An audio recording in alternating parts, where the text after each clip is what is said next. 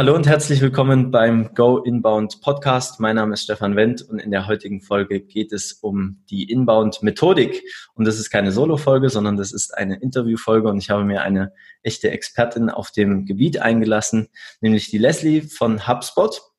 Und Leslie, erstmal schön, dass du da bist. Vielen Dank, dass du dir die Zeit nimmst. Danke, dass ich da sein darf. Und Leslie, wir kennen uns ja jetzt schon ein paar Wochen, auch im Zuge des HubSpot Partnerprogramms. Wir sind ja HubSpot Agenturpartner und äh, du bist praktisch unsere äh, ja, Channel Managerin, wird es, glaube ich, genannt. Ne? Also du betreust uns da im, im, in, in den Projekten, auch im strategischen Prozess und hast ja auch eine sehr spannende Vergangenheit, über die wir jetzt auch gerne noch mal ein bisschen sprechen können. Ich weiß, dass du Ex-Googlerin bist, ja, also hast bei Google gearbeitet, ähm, ich glaube, in Großbritannien hat sie mal erzählt. Ne? Irland, ja, also nah dran. Okay, ist ganz nah dran. und bist dann in die Schweiz gegangen zu einer zu einer Bank und dann äh, praktisch über diesen Umweg dann äh, zu HubSpot und ähm, das ist jetzt mal ein spannendes Thema, Leslie, für alle, die dich noch nicht kennen. Stell dich doch bitte einfach noch mal ganz kurz vor. Sehr gerne. So, Hallöchen, ich bin Leslie. Also wie gesagt, ich bin hier bei HubSpot ähm, Channel Consultant oder Channel Managerin. Äh, mein Job ist wirklich strategisch mit Agenturen zu arbeiten. Und wie du jetzt ein bisschen angeteasert hast, mein Background ist ein bisschen ähm, hin und her. Ich habe aber immer digital gearbeitet. Also angefangen habe ich damals in Irland bei Google, habe erstmal mit kleinen Unternehmen gearbeitet, bin dann in die große Unternehmenswelt gegangen, habe da im Vertrieb gemacht und Branding und äh, wollte mal was anderes machen. Habe also nebenbei äh, bei Google auch Coding gelernt und dachte, ich äh, setze es mal ein bisschen um und gehe in die Robotics-Abteilung in der Bank. Das heißt, dort habe ich Automatisierung reingebracht und ähm, sogenannte Roboter reingebracht, um Prozesse zu optimieren. Ähm, mir hat es dann aber ein bisschen gefehlt, mit Kunden zu arbeiten, diesen direkten Kundenkontakt zu haben, weil ich dann eher im Backend war. Und deshalb bin ich dann zu HubSpot gegangen. HubSpot kannte ich schon aus Irland damals, ähm, durch gute Freunde, die da gearbeitet haben. Und die Tech-Welt ist halt eine sehr kleine, man kennt sich dann auch irgendwann und bin dann in das Agenturprogramm gegangen, da ich schon Agenturen Erfahrung gehabt habe, strategisch sehr viel gearbeitet habe und ähm, einfach mal helfen wollte, die Agentur ein bisschen aufzuziehen und die Richtung Inbound Marketing ähm, weiter zu vertreten in der Welt. Hm. Interessant. Also du hast eigentlich von Google so eher einen Marketing-Background, ne? Branding, so. Mhm. Hast dann dort das Tech, die Tech-Welt auch so ein bisschen kennengelernt. Ähm, hast das dann bei, bei der Schweizer Bank so ein bisschen vertieft und bei HubSpot ja, ist eigentlich auch beides so ein bisschen verheiratet dann. Ne? Also genau, genau. Marketing und Tech, das rückt ja dann auch immer näher zusammen, wenn man hier online über Inbound Marketing spricht. Ne? Das ist ja sehr nah beieinander. Vielleicht noch äh, davor, also was hast, hast du studiert? Äh, was hast du studiert und wie bist du überhaupt bei Google reingekommen? Okay, also studiert habe ich ja vorher. Ich habe ähm, in Deutschland und in Argentinien studiert. Mhm. Ähm, BWL habe ich gemacht mit Schwerpunkt ähm, im Master Wirtschaftsinformatik, ähm, Professional Services und auch Marketing, also immerhin, also so ein kleiner Schnittpunkt von allen ein bisschen reingetan und bin durch bei Google reingekommen. Wir hatten ähm, in meinem Bachelor-Uni, also in der Viadrina, hatten wir so einen Tag, wo verschiedene Uni, ähm, Unternehmen sich vorgestellt haben, unter anderem Google. Ich habe dann einen Stop bekommen bei denen, habe dann einfach unverbindlich mit denen gequatscht und dann haben sie mir ein Jahr später geschrieben, meinten, hey, wir ähm, suchen gerade Leute in Google Irland, hast du Interesse dran? Dann habe ich interviewt und den Job bekommen quasi. wow. Ja. Also war sehr cool. Ich habe damals an Google das erste Mal kennengelernt in Argentinien tatsächlich Aha. und habe damals noch gesagt, oh, ich würde da gerne mal arbeiten, habe es aber vergessen, das war 2010 und dann 2014 ähm, ist es dann soweit gekommen. Wow, krass. Also coole Sache und das zeigt auch, dass du Frau von Welt bist. Ne? In Südamerika studiert, habe ich richtig verstanden? Ja. Nach äh, Nordeuropa, also Irland, dann nach, in die Schweiz, jetzt Berlin, also in Deutschland die, die Hauptstadt. Genau. Kommt das zustande? Du reist gerne? Ja, ja, ich reise gerne. Ich bin auch sehr international aufgewachsen, war auf einer internationalen Schule hier in Berlin, ähm, habe auch in Amerika ah. gewohnt, zwischenzeitlich in New York und in Houston, Texas. Ah. Ähm, das heißt, ich bin immer damit aufgewachsen, dass man viele Kulturen kennengelernt hat, viel gereist ist und ja, Jetzt reise ich mal ein bisschen weniger und darf meine Stadt ein bisschen von zu Hause erkunden. Ja, cool. Ich habe auch einen Freund, der an der Internationalen Schule Berlin sein Abitur gemacht hat. Also es soll auch ein sehr anspruchsvolles Programm gewesen sein, wo, wo, man dann international aufgestellt ist, wenn man da durch ist. Ne? Genau, das ist eigentlich ziemlich cool, ja. ja. Cool, also Wahnsinn, sehr, sehr coole Vorstellung. Und ähm, deswegen lass uns jetzt mal in das Thema einsteigen. Also du hattest erzählt, dass du so auch diesen Marketing-BWL-Hintergrund so ein bisschen hast. Wirtschaftsinformatik ist dann natürlich auch die Verbindung zur, zur Tech-Welt dann auch schon da gewesen im Studium. Also sehr gut. Und vielleicht als einleitende Frage ins Thema Inbound und Inbound-Methodik.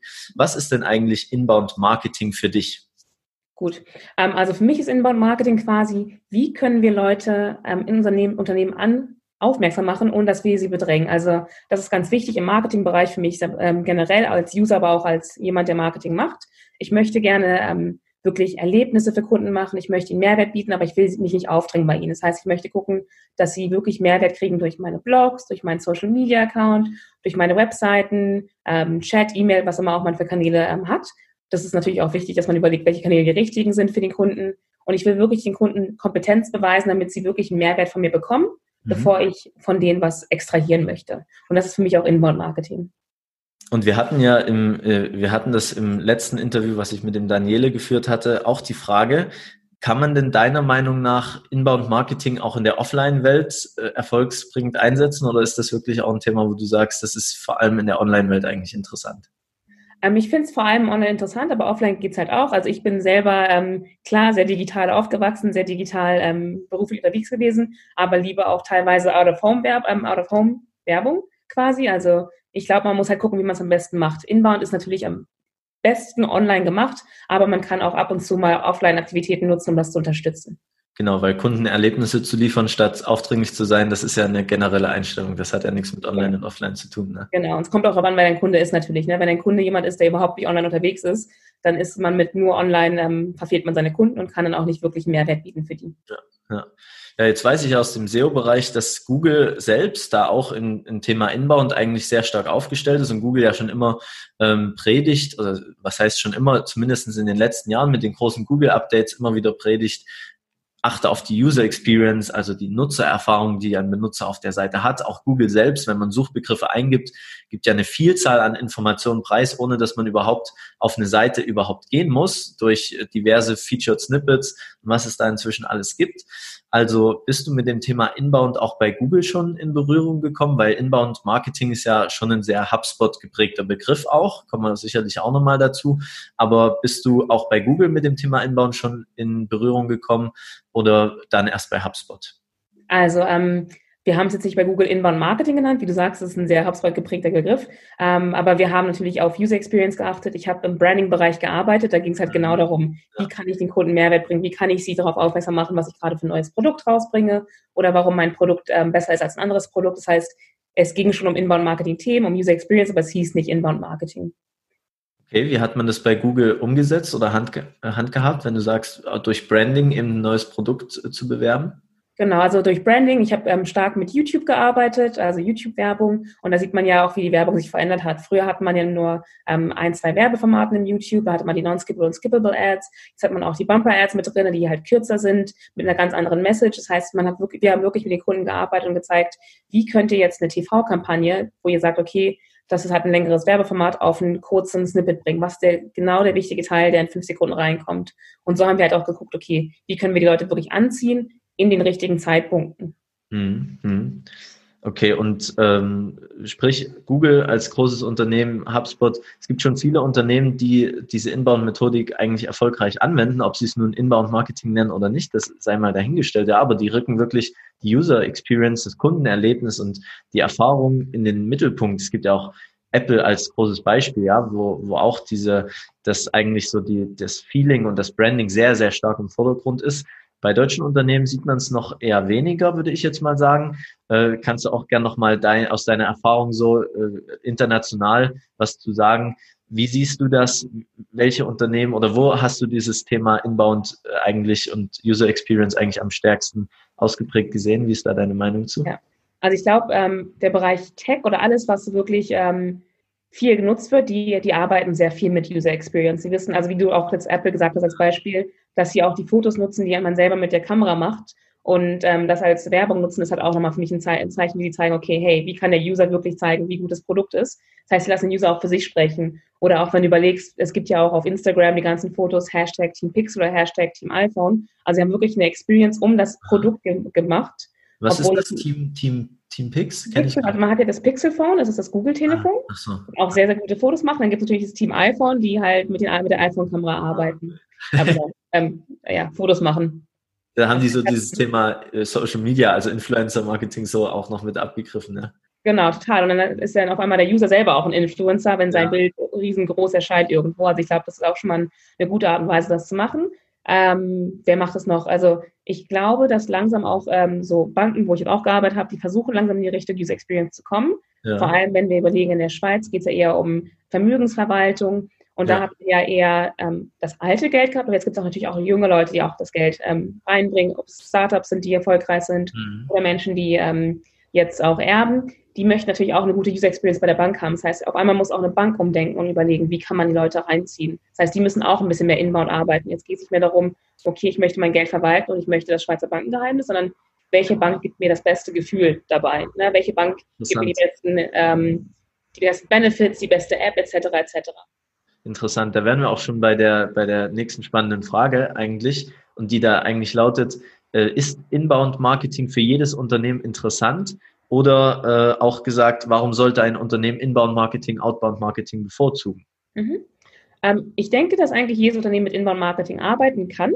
Ähm, äh, wenn ich jetzt überlege, zum Beispiel mein Vater, der hat eine Fahrschule, auch da kann man mit Inbound-Marketing arbeiten. Das mhm. ist vielleicht nicht unbedingt, dass man sagt, okay, das ist der perfekte HubSpot-Kunde, weil sie haben halt ein ganz anderes Businessmodell, aber auch sie können Inbound arbeiten. Sie haben Leute, die vielleicht ein Fahr erstmal eine Fahrerlaubnis machen für einen re regulären Pkw. Und wie kann man die anziehen? Wie kann man die interessiert haben, dass sie vielleicht auch einen Motorradführerschein machen? Das heißt, mhm. das ist auch eine ganz andere Sparte, wo man eigentlich nicht reindenkt, normalerweise. Die Leute, die aber wirklich ein, ähm, ein Produkt haben, das einen hohen Wert hat, ne? Und ähm, vielleicht nicht so viele User hat, die sollten auch auf jeden Fall auf Inbound denken, weil die möchten Leute wirklich einmal reinkriegen als Kunden, aber auch behalten. Ne? Das ist ein bisschen diese Flywheel-Geschichte, die reinkommt, mhm. weil diese drei Phasen. Ne? Man möchte auch am Ende sagen, dass man die User nicht nur einmal angezogen hat, man möchte sie wirklich als Kunden auch konvertieren und auch behalten, dass sie auch andere User nutzen. Ne? Das heißt, Word of Mouth kann auch in Inbound-Marketing rein, mit reinfließen, mhm. dass die halt wirklich dein Produkt weiter ähm, empfehlen für Leute. Mhm. Also interessant, sehr, sehr gut äh, geschildert, um das mal kurz zusammenzufassen. Es gibt da so einen Paradigmenwechsel auch ne, in, den, in den Generationen. Also das war vielleicht früher noch nicht so wichtig, vor 10, 20 Jahren, da ein Erlebnis für Kunden zu schaffen oder, oder ein Gefühl in denen hervorzurufen, wenn die an irgendeine Marke denken. Heutzutage, sage ich mal, die neuen, die jungen Generationen, ja, wir, wir wollen sehr, schon sehr stark eigentlich mit Marken eine Verbindung aufbauen und uns damit identifizieren. Würdest du es auch so sagen? Total, total. Also ich meine, ähm, wieder das Beispiel äh, Apple Phone. Ich habe jahrelang ein iPhone gehabt und es war für mich ein super Wechsel, also wirklich ein sehr, sehr schwerer Wechsel, auf ein anderes Telefon rüberzugehen. Ich habe es auch nur gemacht, weil ich wusste, ich brauche bestimmte andere Kriterien. Aber man ist da wirklich drin. Man ist halt dieser, man, man lebt die Marke wirklich mit, ob es jetzt ein iPhone ist, ein, ein Pixel-Telefon ist, ein Tesla-Auto ist oder halt auch ein Audi. Man hat diese Experience, die man wirklich lebt. Man lebt diese Marke und möchte auch Teil der Marke sein, dieser Marken. Man, man trägt sie ja mit Stolz irgendwo. Ja. Zumal man auch noch von den Freunden und vom Umfeld dann immer gesagt bekommt, wie konntest du sowas tun und so ist. Also genau. es gibt da unglaublich viele Parteien dann, die dann auch ihre Meinung offenkundig vertreten und dadurch ja auch die Marke so verteidigen, so regelrecht, ne? Teilweise bei, bei. Handys ist es ganz stark, bei Automarken ist es auch äh, sehr stark. Ähm, also das ist schon eine spannende Entwicklung und da sollte auch jeder Unternehmer oder auch äh, der, die Hörer hier des Podcasts äh, sollten sich das auch ins Gedächtnis rufen, ne? dass heutzutage also die Kunden nicht mehr kaufen, nicht mehr nur kaufen, weil irgendwie die, die Parameter stimmen, so die technischen Faktoren und, und so weiter, äh, sondern eben, die wollen auch sich identifizieren können, die wollen was haben, eine, eine, genau. Marke oder ein Gesicht zu der Marke, irgendwas, was sie auch ein bisschen fühlen oder erleben können. Ne? Total, genau. Also du hast ja auch gesagt, ein bisschen ist ein Paradigmenwechsel. Das heißt, wir haben ja auch damals bei HubSpot vor knapp zwei Jahren haben wir auch dieses Flywheel einge eingeführt, weil wir gesagt haben, okay, wir hatten vorher mal, wir haben immer mit einem Funnel gearbeitet, also mit so einem Trichter. Du hast halt was reingetan und es kam dann irgendwann ein Kunde unten bei raus. Aber dann war der Kunde einfach unten drunter und das war's dann. Und Und wie du sagst, ne, wir, wir als Kunde möchten jetzt Teil der ganzen Erleb des Erlebnisses sein. Wir möchten Teil der Marke sein. Das heißt, wie können wir den Kunden wirklich im Mittelpunkt stellen, damit der Kunde immer wieder zufriedengestellt wird, der Kunde immer wieder unser Produkt neu kauft oder die Neuerungen. Ne? Also das neue iPhone, das mal wieder rauskommt, das kauft man ja auch, obwohl es ähm, sehr teuer ist. Ne? Und wie kann der Kunde, wie du sagst, dann mein iPhone verteidigen und sagen, hey, wie cool ist das Produkt bitte, du musst das neue kaufen. Wie kann er das ähm, voraustragen, damit ich als Marke nicht mal diese Werbung machen muss, sondern mein Kunde macht die Werbung auch für mich. Mhm. Also vom vom ähm, Trichter, vom Verkaufstrichter oder mhm. Sales Funnel auf Englisch zu diesem Flywheel hin. Am Verkaufstrichter, da stand immer am Ende dann das, die Conversion zum Kunden. Also der hat ein Produkt gekauft und dann war das, das Prinzip eigentlich zu Ende. Ne? Und jetzt dieser Shift auch in der Methodik dann zum Flywheel. Und da sind wir eigentlich jetzt schon sehr gut beim Thema Inbound-Methodik, ja, äh, wie es auch bei HubSpot vielleicht gelebt wird. Ähm, nimm uns doch mal mit, du hast jetzt zweimal schon das Flywheel angesprochen. Was, was ist die Inbound-Methodik und was ist das Flywheel? Also die Inbound-Methodik ist quasi, dass wir wirklich sagen, alle Bereiche arbeiten miteinander. Das heißt, wir haben einmal den Marketing-Bereich, der zieht ja am Anfang den Kunde an. Dann haben wir den Sales-Bereich, der arbeitet mit dem, also mit dem Lead und konvertiert ihn zum Kunden. Und dann haben wir auch noch den Customer-Service-Bereich. Das heißt, ähm, wir haben die Leute, die wirklich mit dem Kunden danach arbeiten, die sicher gehen, dass der Kunde sich wohlfühlt, mit dem Produkt umgehen kann und auch weiterhin Kunde bleibt. Ne, das heißt, diese drei, diese drei Abteilungen sind quasi drei Phasen. Das ähm, Anziehen des Kundens, das ähm, das Miteinanderarbeiten mit Kunden und dann das, die Leiten nennen wir das immer bei HubSpot. Also, dass wir sagen, okay, der Kunde möchte immer wieder weiteren Content erhalten, der möchte ähm, weiter wissen, wie er das Produkt nutzen kann, je nachdem, was wir halt haben, ob es eine Dienstleistung ist oder ein Produkt ist, ne, kann ja beides sein. Und in der Mitte des Ganzen ist halt immer der Kunde. Das heißt, alles dreht sich um den Kunden herum bei uns. Mhm. Und es sieht bei uns halt, dass die Teams zusammenarbeiten. Also wir arbeiten sehr eng mit dem Marketing-Team zusammen jetzt auch bei dir, ne, wir sind jetzt Agenturpartner, da haben wir halt, du hast einen Sales-Mitarbeiter und du hast einen Service-Mitarbeiter an deiner Seite. Das heißt, wir arbeiten ganz, ganz eng und möchten sicherstellen, dass wir beide dir, dir als Agentur oder euch als Agentur zeigen, wie könnt ihr eure Kunden beglücken, wie könnt ihr Kunden anziehen und wie könnt wir mit denen langfristig arbeiten und die behalten. Mhm. Und so, du hast es jetzt schön dargestellt. Also ich kann auch den Link zu diesem Flywheel mal in die Show Notes mitpacken vom Podcast. Dann wird das vielleicht ja. noch visuell noch ansprechender. Aber grundsätzlich Marketing fließt in Sales über und Sales fließt dann wieder in Service über und Service dann wieder in Marketing. Ne? Genau, also genau. Es gibt dann auch diese, diese, diesen Sprung wieder, den du angesprochen hast, wenn ein neues Produkt rauskommt dann äh, wird von Service-Seite gleich wieder ans Marketing weitergegeben oder von Service-Seite vielleicht sogar Marketing für das neue Produkt gemacht oder so. Ne? So genau, ist gedacht. Impulse zum Beispiel. Also wir reden ja auch sehr, sehr viel mit dem Kunden. Das heißt, wir kriegen ja die ganzen ähm, Informationen vom Kunden, was sie richtig gut finden, was sie gerne verbessert haben möchten. Das heißt, diese Informationen können wir natürlich auch gut verarbeiten und weitergeben damit wir halt das Produkt dementsprechend ähm, auch anpassen. Also wie gesagt, nochmal, der Kunde ist im Mittelpunkt. Das heißt, wir möchten gucken, wie kann das Produkt, die Dienstleistung am besten für den Kunden ähm, gemacht werden am Ende ja. des Tages. Ja. Jetzt habe ich eine, eine Frage, die mir gerade gekommen ist, weil ich habe mein Studium äh, bei einem großen deutschen Industriekonzern gemacht und dort wurden Marketing und Vertrieb eigentlich immer ganz, ganz separat gehalten. Also mhm ich war selbst in der Vertriebsabteilung dort und es hieß immer, ja, die, die Marketing-Leute, die machen da so ihr Ding und äh, das bringt eigentlich alles überhaupt nichts. Also es war wirklich so ein, irgendwie eine Konkurrenz und die beiden konnten sich nicht so wirklich ab. Mhm. Also es war natürlich immer nur Spaß, aber es, es, hat ja schon gezeigt, wie weit die eigentlich voneinander entfernt sind. Was ist mhm. deine Meinung dazu und wie soll denn so ein Unternehmen das schaffen, auf einmal Marketing und Vertrieb ineinander überlaufen zu lassen? Ja, also das haben wir halt oft, dass wir das sehen, auch bei Endkunden, mit denen wir arbeiten, dass Marketing und Vertrieb ganz alleine ähm, fungieren, also als wirklich als getrennte Einheiten.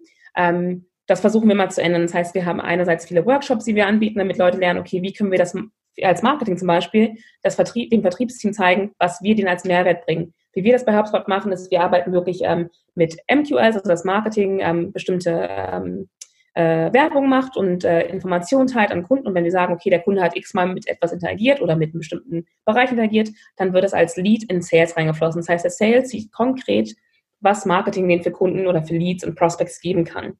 Und das muss, glaube ich, einfach gezeigt werden. Also je besser man quantifizieren kann, desto mehr versteht, glaube ich, das Vertriebsteam auch, warum Marketing ganz wichtig ist. Ich glaube, das ist eigentlich immer so eine Konkurrenzdenke gewesen. Wir sehen ja. sie immer noch, aber ähm, wir sehen auch, wenn Leute anfangen zusammenzuarbeiten, dass das wirklich gut funktioniert. Also wir haben zum Beispiel auch Marketing-Meetings bei uns. Das ist Marketing, ne? Smart Marketing, Sales Marketing Meetings. Ja. Ähm, ah, die äh, finden monatlich statt und dann sehen wir halt auch, okay, wie viele, wie viele Leads hat denn Marketing ähm, für das Sales-Team generiert ja. durch Inbound-Aktivitäten? Das macht ihr auch für Kunden, diese Meetings, oder, oder empfehlt ähm, ihr Kunden, diese Wir empfehlen es auch Kunden, genau. Wir haben halt Workshops für Kunden, das lernen, wie man das macht. Ähm, aber wir empfehlen es Kunden auch, dass sie es selber machen. Wir machen es halt selber, damit wir zeigen können, okay, es funktioniert wirklich. Wir sehen als Sales-Team, wie viele von diesen Leads, die wir vom Marketing ähm, bekommen haben, wie viele bearbeiten wir davon tatsächlich und wie viele werden davon Kunden. Das heißt, wir sehen wirklich quantifizierte Sachen dahinter. Okay, also das ist Shop-Therapie. Tu mal Marketingleute und Vertriebsleute in einen Call zusammen und dann schau, was passiert. Aber es ist auch richtig cool. Ich glaube, also ich finde es ein richtig cooles Meeting. Ich bin zwar nicht im Vertrieb oder im Marketing, aber ich gehe da manchmal auch rein. Ähm, und ich finde es halt super cool und super spannend zu sehen, was die halt machen, warum sie bestimmte Kampagnen machen. Und das Gute ist ja, du kannst ja auch als Vertriebler Feedback geben und sagen, hey, jetzt haben wir vielleicht ein Lead bekommen oder einige Leads bekommen, wo ich gesagt habe, okay, durch diese Seite wissen wir, sie sind interessiert, aber es ist doch noch nicht so können wir noch ein paar Schritte dazwischen tun. Das heißt, wir arbeiten auch ganz krass mit dem Lead Scoring. Ähm, mhm. da rede ich bestimmt mit Daniele irgendwann mal drüber. Ja. Ähm, auch sehr, sehr spannend und das hilft, glaube ich, auch sehr mit Marketing und Sales ähm, Alignment. Ja, also Thema Lead Scoring wird es auf jeden Fall in einer separaten Podcast-Folge noch geben. Das ist ein ganz wichtiges Thema und das äh, zeigt auch, oder was du angesprochen hast, ist ein ganz wichtiger Punkt, und zwar, dass Marketing quantifizierbar gemacht werden muss da, oder sollte, damit so eine Zusammenarbeit mit dem Vertrieb eigentlich gut möglich ist. Ne? Ähm, das, was man aus der klassischen Welt kennt, dass Marketing eben Werbekampagnen ausarbeitet, die dann auf großen Bannern irgendwo zu sehen sind, in, in Städten oder auf Plakaten oder in Zeitungsartikeln. Da war das immer relativ schwierig dann zuzuordnen, wer da überhaupt über das Banner kommt. Es gab schon Möglichkeiten, das über verschiedene Domains dann zu machen vielleicht und so, ähm, aber es war eben viel schwieriger eigentlich, als das heutzutage der Fall ist. Ne? Mhm. Ja, das ist auch super spannend. Also ich finde das super spannend, wie man gucken kann, wie man so out of home oder Offline-Shopping mit ähm, Online-Sachen zusammenbringt. Das heißt, mhm. wenn ich ähm, Endkunden zum Beispiel habe, die sowas machen, freue ich mich immer drüber, dass ich dann halt ein bisschen Projekte aufsetzen kann, mit denen gucken, wie können wir es quantifizieren, weil es gibt ja so viele Technologien, dass man es machen kann. Ne? Ob man jetzt mit so kleinen Beacons arbeitet oder bestimmte, wie du sagst, Landing-Pages macht, man kann da schon sehr viel machen heutzutage und das ist, glaube ich, ganz schön cool. Wenn man da wirklich einen Use Case zeigt, dann lernen es mehr, mehr Leute und dann können wir das auch ähm, noch viel besser qualifizieren und quantifizieren. Ja. Lass uns mal schauen, jetzt haben wir das Flywheel äh, kennengelernt, also was, was das bedeutet. Und ähm, wenn wir jetzt mal uns überlegen, jetzt hier ein Zuhörer, ein Unternehmer ähm, oder jemand aus der, aus der Marketingabteilung von einem Unternehmen zum Beispiel hört diesen Podcast und jetzt fragt er sich, ja, wie soll ich jetzt starten, wo soll ich jetzt starten? Das ist alles sehr interessanter Input. Äh, ich finde die Inbound-Methodik cool, äh, aber wo kann ich jetzt starten? Lass uns zuerst mal vielleicht über die drei größten Fehler sprechen, die Unternehmen machen, wenn sie mit dem Thema Inbound-Marketing das erste Mal in Berührung kommen. Du hast da ja viel Erfahrung aus Kundenprojekten gesammelt, wo du auch begleitet hast als Consultant. Was sind die drei größten Fehler, die solche Unternehmen machen? Ähm, ich glaube, ein größter Fehler ist, wenn man seinen Kunden nicht richtig gut kennt. Also wie du selber weißt, das allererste, was ich sage, ist, kennst du deine Buyer Persona? Ähm, und das ist das Wichtigste für mich. Wenn du weißt, wer dein Kunde ist und wirklich ähm, den sehr gut kennst, also stell dir wirklich eine Person vor, äh, kreiere eine Person, die die ideale Person ist, der du dein Produkt oder deine Dienstleister vermarkten möchtest, dann kannst du auch schon mal sehr viel wuppen. Das heißt, wenn man die nicht kennt, die ideale Person, weiß man auch nicht, an welchen Punkten man die Person eigentlich finden kann, obwohl die Person sich unter, unterwegs ist, was sie gerade, was sie interessiert, ähm, welche Kanäle sie nutzt, ob sie wirklich nur online ist, ob sie offline ist, ob sie Blogs liest, etc., etc. Das heißt, das ist der Fehler Nummer eins, wenn man seine Buyer-Persona nicht kennt, denke ich. Mhm. Ein anderer großer Fehler ist, man ähm, setzt ja meistens eine Webseite auf und dann lässt man sie einfach stehen. Mhm. Ähm, das sollte eigentlich auch ein lebendes ähm, Produkt sein. Ne? Die Webseite sollte sich auch mal wieder verändern. Ähm, ihr verändert euch wahrscheinlich auch. Ihr macht vielleicht, ähm, habt mehr Schwerpunkte, die ihr reinsetzt, ihr habt neue Produkte. So, genau sollte die Webseite das auch reflektieren. Das heißt, sie sollte wirklich ähm, ein lebendes Produkt sein für den Kunden, den ihr haben möchtet, aber auch wirklich interessante Conversion-Punkte für die Kunden haben. sollte, wir sollten die Website idealerweise so haben, dass es einen Punkt gibt, wo der, wo der Kunde sagt, hey, ich interessiere mich für, ähm, ich weiß nicht, Pflanzen. Ich pflanze gerne Pflanzen und ich möchte gerne Informationen dazu haben. Und ich gehe immer auf diese Webseite drauf. Ich habe da eine Seite, wo ich weiß, da kriege ich meine ganzen Informationen her.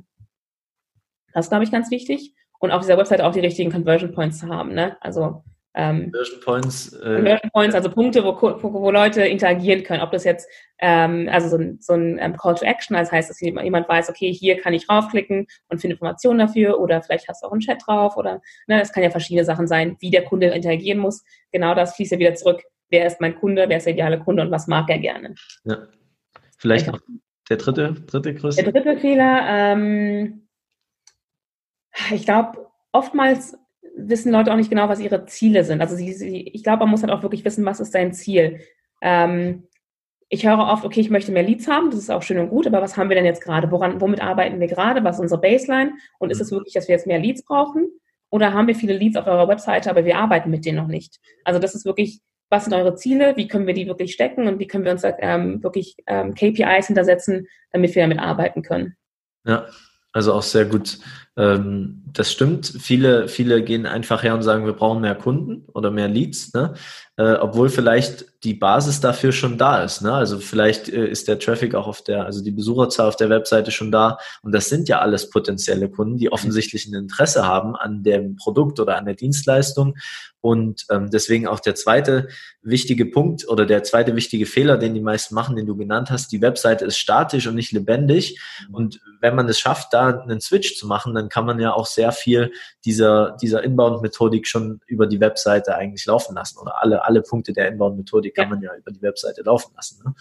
Ähm, sehr, sehr gute Punkte. Also Punkt eins zum Punkt eins auch nochmal äh, zur Buyers-Persona. Auch da werde ich einen Link zu einer solchen Kundenreise als Bild mal mit in die Shownotes packen, damit sich jeder was darunter vorstellen kann. Das auch zu der Buyers-Persona wird es eine eigene Podcast-Folge geben, weil das ist dann doch schon sehr ähm, größere, ein größeres Modell, ne?